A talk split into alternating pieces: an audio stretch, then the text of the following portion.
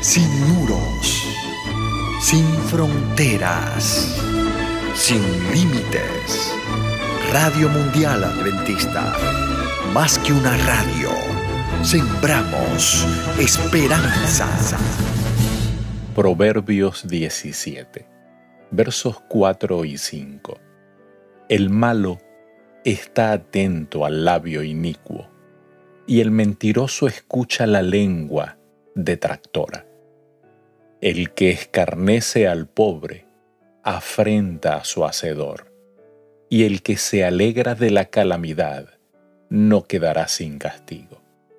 El impío se deleita en escuchar a los que piensan como él, encuentra consuelo y apoyo en su compañía, y siente placer en lo malo que se habla.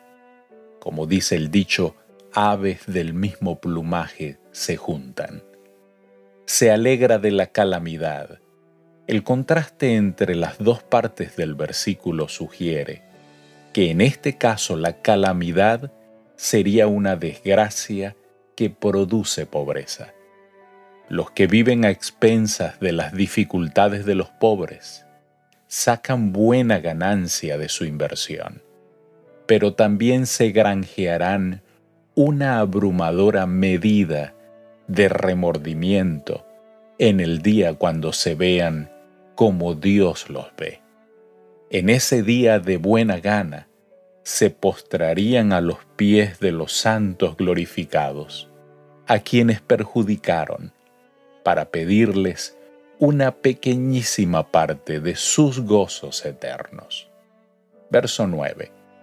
El que cubre la falta busca amistad mas el que la divulga aparta al amigo.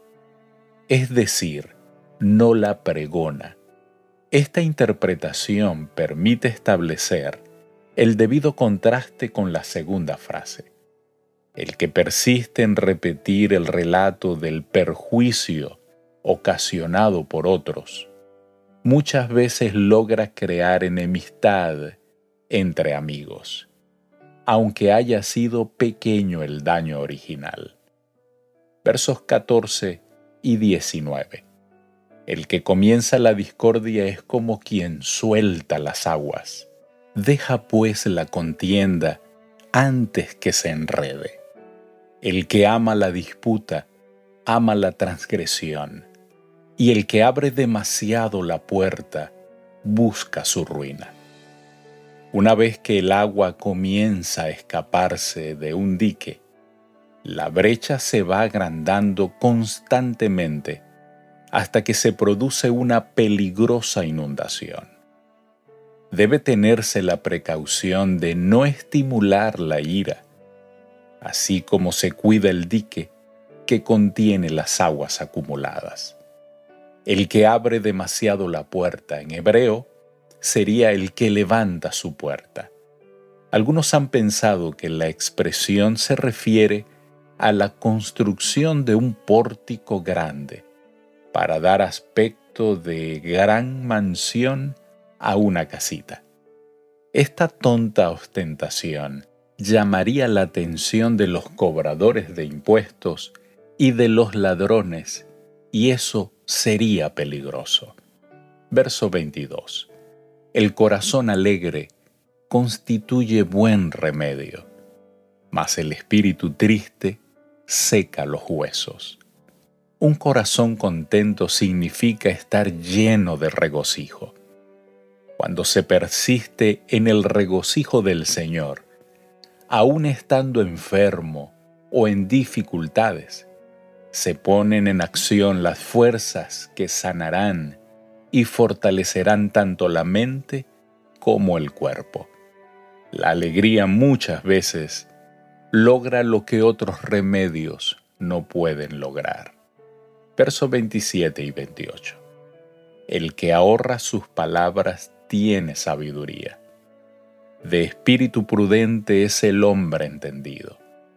Aún el necio cuando calla es contado por sabio el que cierra sus labios es entendido.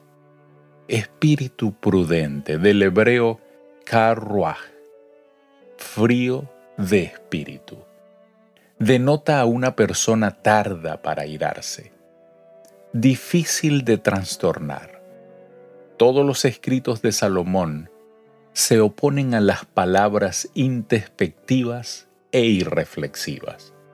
Lo vemos en Proverbios 15, 23, Proverbios 18, 6, Proverbios 25, 11, Eclesiastés 5, 2 y etc. Pero si bien en el texto se emplea la palabra car, sereno, frío, la tradición masorética dice que se debe leer yacar, precioso, preciado.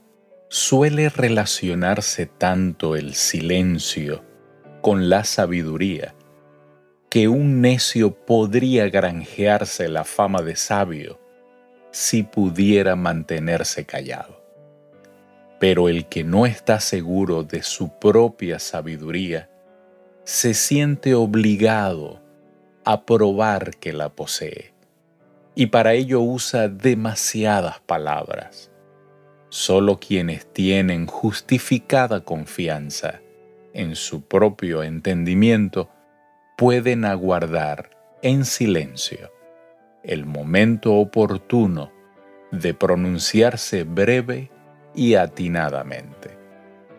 Querido Dios, haznos sabios en nuestra relación contigo y en nuestra relación con nuestros semejantes.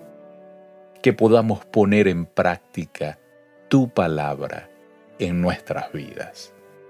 Te lo pedimos en el nombre maravilloso de Jesús. Amén. Dios te bendiga.